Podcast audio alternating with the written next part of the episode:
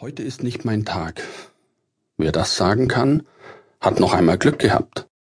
Bei vielen Menschen dauert das länger als nur einen Tag. Sie müssen mit dem Unglücklichsein leben. Sie haben es sich nicht selbst ausgesucht. Gesteigert wird dieser Zustand noch von einer Zeit, die die Menschen glauben macht, sie müssten dauernd glücklich sein. Von den Plakatwänden schreit es herab, Glück. Aus den Werbespots blitzt es hervor, so werden sie glücklich. Prospekte versprechen noch mehr Glück. Bei Reiseveranstaltern ist es zu buchen. Glücksgarantie. Zeitungen titeln, wie sie auf Glück umschalten, um wenig später verwundert zu fragen, warum sind wir nicht glücklicher? Um nicht missverstanden zu werden, es ist ein Gewinn, wenn es im menschlichen Leben um Glück gehen darf und nicht mehr nur um Lebenserhaltung und Pflichterfüllung. Aber was ist, wenn das Glück selbst zur Pflicht wird? Die Rede vom Glück hat eine normative Bedeutung gewonnen, malt den Menschen also eine neue Norm an die Stirn. Du musst glücklich sein, sonst lohnt sich dein Leben gar nicht.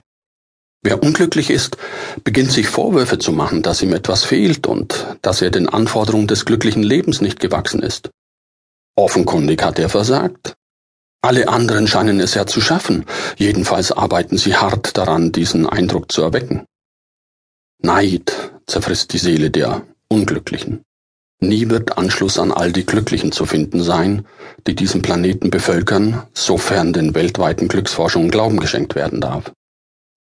Eine drohende Diktatur des Glücks lässt keinen Raum dafür übrig, unglücklich zu sein. Ein scharfer Gegenwind schlägt jedem entgegen, der an der Fähigkeit des Glücks zur Alleinherrschaft über das menschliche Leben zweifelt.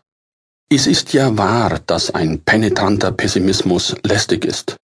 Aber auch der ostentative Optimismus ist nicht immer lustig. Die Einschüchterung der Unglücklichen geht so weit, dass sie nicht mehr wagen, über ihren Zustand zu reden, ja mehr noch überhaupt nur daran zu denken, denn das wäre ein negatives Denken, während sie doch immer alles positiv sehen sollen. Was sind die Gründe für die Glückshysterie, die immer wieder ausbricht? Ein Grund dafür ist die Flucht ins Glück. Je größer der Druck der äußeren Verhältnisse, desto heftiger fragen Menschen nach ihrem inneren Glück. Bin ich denn glücklich? Warum alle anderen, nur nicht ich? Wie kann ich künftig glücklich werden? Aber drängende Fragen stellen sich auch mit Blick auf die Schattenseiten des Glücks. Wie viele Menschen werden unglücklich, nur weil sie glauben, glücklich werden zu müssen? Und was ist mit den vielen, die unglücklich sind und nicht nur damit fertig werden müssen, sondern auch noch damit, dass die ganze Gesellschaft im Glück zu schwelgen scheint? Müssen die Unglücklichen sich nicht ausgeschlossen fühlen, je mehr die scheinbar Glücklichen auf ihrem Glück beharren?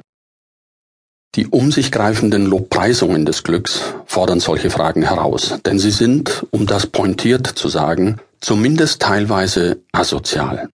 Sie interessieren sich nicht dafür, was sie bei denen anrichten, die durch alle Glücksraster fallen, also bei all denen in der Gesellschaft, erst recht in der Weltgesellschaft, die im Unglück schlimmer Verhältnisse leben müssen.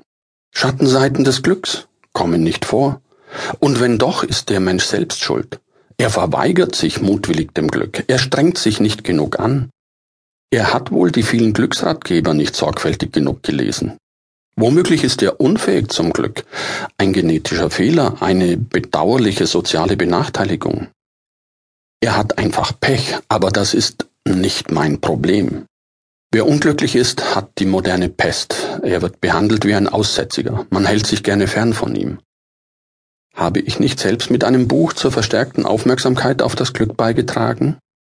Mag sein, aber mit dem Hinweis, dass es nicht das Wichtigste im Leben ist.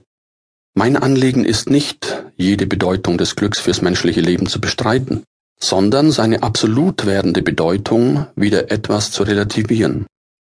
Glück ist wichtig, aber wichtiger ist Sinn.